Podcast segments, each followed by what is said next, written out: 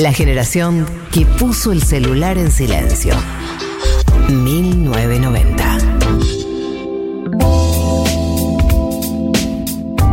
20 minutos quedan de este programa. Esto quiere decir que faltan 20 minutos para las 16 y venga permitido pisar el pasto del programa de eh, ambientalismo, de lucha social con eh, Nicky Becker, Bruno Rodríguez, Enrique Viale, un programón que les recomiendo escuchen a continuación.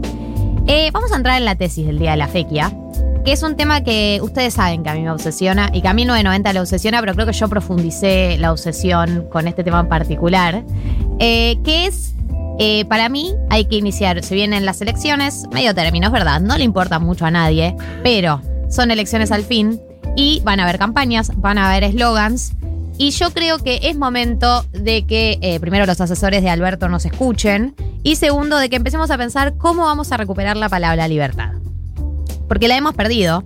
O sea, no la hemos perdido del todo todavía, pero digamos que hay una potestad de cierto sector del, de Juntos por el Cambio, de los libertarios, que eh, se han apropiado de la palabra libertad y que la, dicotomía es comunismo o libertad, peronismo o libertad, o libertad, y ellos son siempre la libertad, y cualquier otra alternativa eh, es la barbarie, digamos.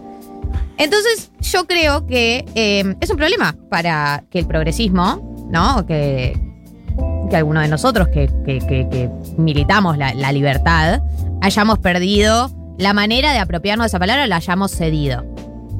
Si bien no creo que la elección se juegue en el campo de lo semántico, es un campo dentro de todos los campos donde batallamos, ¿no?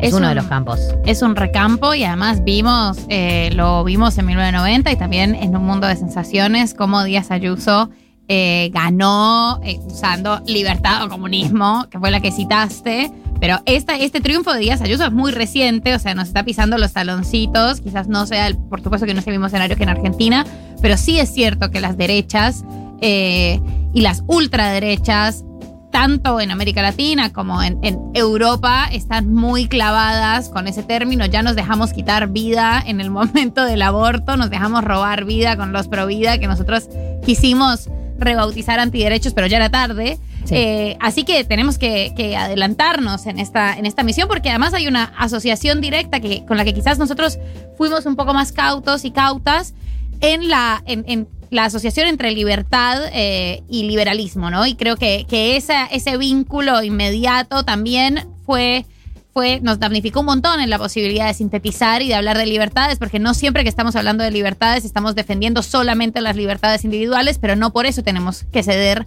la Pero palabra. no por eso las libertades individuales es No un importan. concepto negativo en sí mismo, Claro, digo. Como que también hay algo de eso, como que le- nosotros estamos muy acostumbrados a decir, igual, la libertad individual, ¿qué tanto? Bueno, no es algo menor para mucha gente y no está mal que no sea algo menor para mucha gente. Yo tengo dos aristas de cómo podemos recuperar la palabra libertad. Vos ya tenés un plan, o sea, ya tengo tenés plan. una campaña, Yo ya, Alberto. tengo- yo ya estoy full campaña. Tengo dos aristas. Porque, ¿qué pasa? Ellos, ¿qué es lo que plantean? Plantean que todas estas medidas que se hicieron para equiparar derechos, ¿no? Desde la ley de cupo hasta pueden ser las medidas de cuarentena para que no aumenten los contagios. Todas las, las medidas que en teoría tienen un bien común, eh, en realidad te cercenan tus libertades individuales y eh, se perdió como esa instancia donde uno decide qué hacer.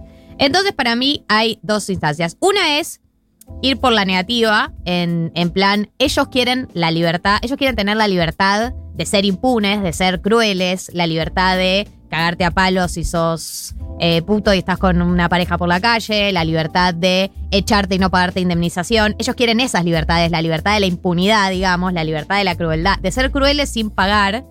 Esa por una es como la negativa, como hacer una campaña para desarmar, desarmar a la oposición. Bueno, ellos nos acusan de autoritarios, digo, nos acusan de cosas mucho peores. O la otra es por la positiva de la libertad, o sea, la misma idea, pero por la positiva, como la libertad de besarte con quien quieras, la libertad de tomarte vacaciones, la libertad de tener una jornada laboral que termine en determinado horario y empiece en determinado horario, la, la libertad de tener ART, ¿me explico? Como... Me Para mí, explico. eh, Siento se- que por algo no trabajo de esto, pero estoy como pensando en este momento. Pero se sintetiza más quizás eh, en libertad es tener derechos, como que ellos hacen una, una contraposición de la ampliación de derechos a que significa restar libertades individuales y yo les quitaría esa directamente porque la libertad de ser crueles me parece que es, co- es un concepto complejo eh, no les dejemos la libertad, como lo que están planificando no es libertad, es, es otra qué es? cosa. ¿Qué es lo que están planificando? Bueno, nosotros podemos decir eso. Para mí- mí dicen que nosotros estamos diciendo. Para que- mí, ellos lo, lo que plantean es medio una ley de la selva, ¿entendés? Hay Claro. algo de eso, de tipo, no regir, legislar, intervenir sobre la vida común y pública, eh, cercena derechos individuales, entonces hay que volver a una especie de ley de la selva, sálvese quien pueda. Inigo Errejón, citando de vuelta a las elecciones españolas, eh, plantea que esa libertad como medio liberal, ¿no? En ese sentido de mi libertad empieza cuando termina la tuya, tenemos que cambiarla por una libertad más comunitaria, colectiva. Sí. Eh, ponía el ejemplo de las vacunas, que ya hemos hablado en este programa al principio, diciendo como si yo solo me vacuno y vos no te vacunas, no le sirve, o sea, no nos sirve.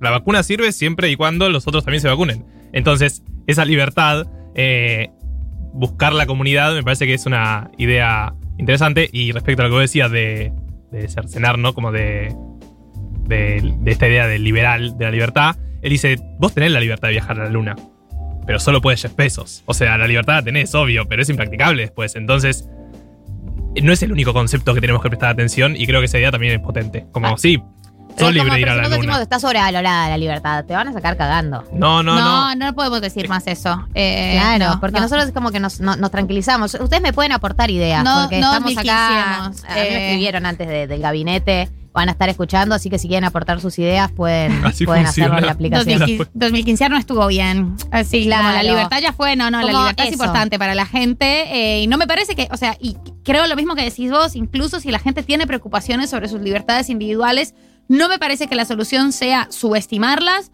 desestimarlas o decir que cualquier persona que tiene preocupación por sus libertades individuales porque siente, cree, se imagina o cae en la trampa de que eh, pensar en lo colectivo significa erradicar esas libertades individuales, entonces es mala persona. O sea, yo creo que desatender eh, esas, esas angustias que tiene la gente es mezquino y sobre todo no es funcional en términos de política. Nosotros tenemos que convencerlos de que no es así, no decirles que son unos soretes porque, qué sé yo, quieren comprar dólares. Y bueno, podemos convencerlos de otra manera porque tampoco me parece que... que que subestimar y, y además tirar para abajo y moralizar las angustias que tiene mucha gente eh, sea eficiente en términos electorales.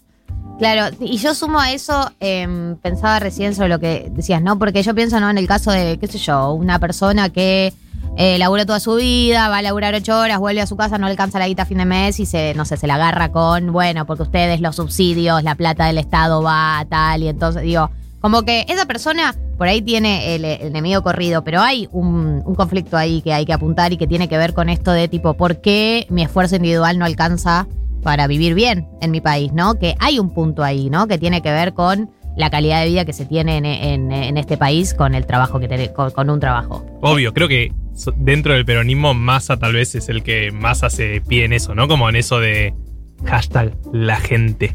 Mm. Eh, hay algo de, así como pasó con la inseguridad en su momento, pero ahora con el funcionamiento del Estado, que creo que ya casi todo el peronismo entiende también, ¿no? Como que, bueno, está bien, no queremos modernizar el Estado en el sentido de Macri, pero sí hay algo que no, está funcionando. Como que entender que hay un problema ahí ya me parece que es un buen punto de consenso. Y Sergio Tommy está muy en modo, me, me voy a poner, me voy a poner al hombro las preocupaciones de la clase media. Sí, Claro. el proyecto de ley que hizo del monotributo.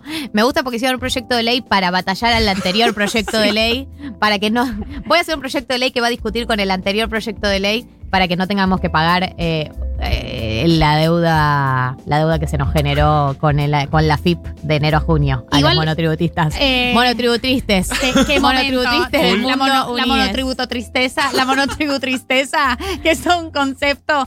Pero hay algo súper interesante de, vos citaste a Íñigo Errejón y para mí hay algo que, que lo trae de vuelta, sobre todo porque su estrategia electoral fue interesante al no entrar en la disyuntiva comunismo-libertad, pero sí hablar de cómo este concepto muy de libertades individuales también es muy precarizante. O sea, el chabón Eso está poniendo digo. muy sobre la mesa libertad, esto. Esta libertad, la libertad de la que ellos hablan, también es libertad de las empresas para echarte y no pagarte de indemnización, la de las todas las nuevas empresas para que no los tengan registrados a sus trabajadores, para que no tengan ART. Eso es lo que yo digo que hay que apuntar a ese bache que tienen ellos, porque eso está sucediendo también. Bueno, es que todos estamos viviendo, todos y todas y todas estamos siendo totalmente precarizados. O sea, y fue algo que pasó durante estos dos años y que se profundizó y que venía con el discurso de ser tu propio jefe y con el discurso de vas a tener, vas a disponer más de tu tiempo.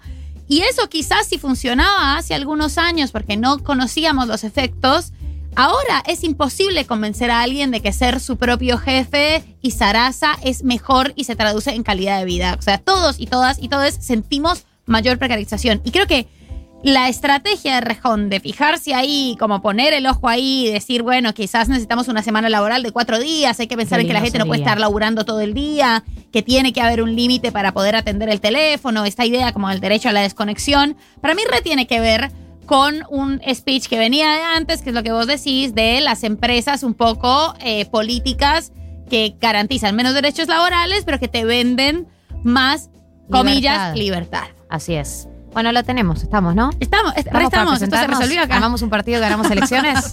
40% mínimo igual, ¿eh? Eh, con 40% mínimo. El nuestro, el nuevo se llamar, en vez de 1810, 1910 se puede llamar. O 1990. O 1990. Bueno, alguna de esas dos. Vamos a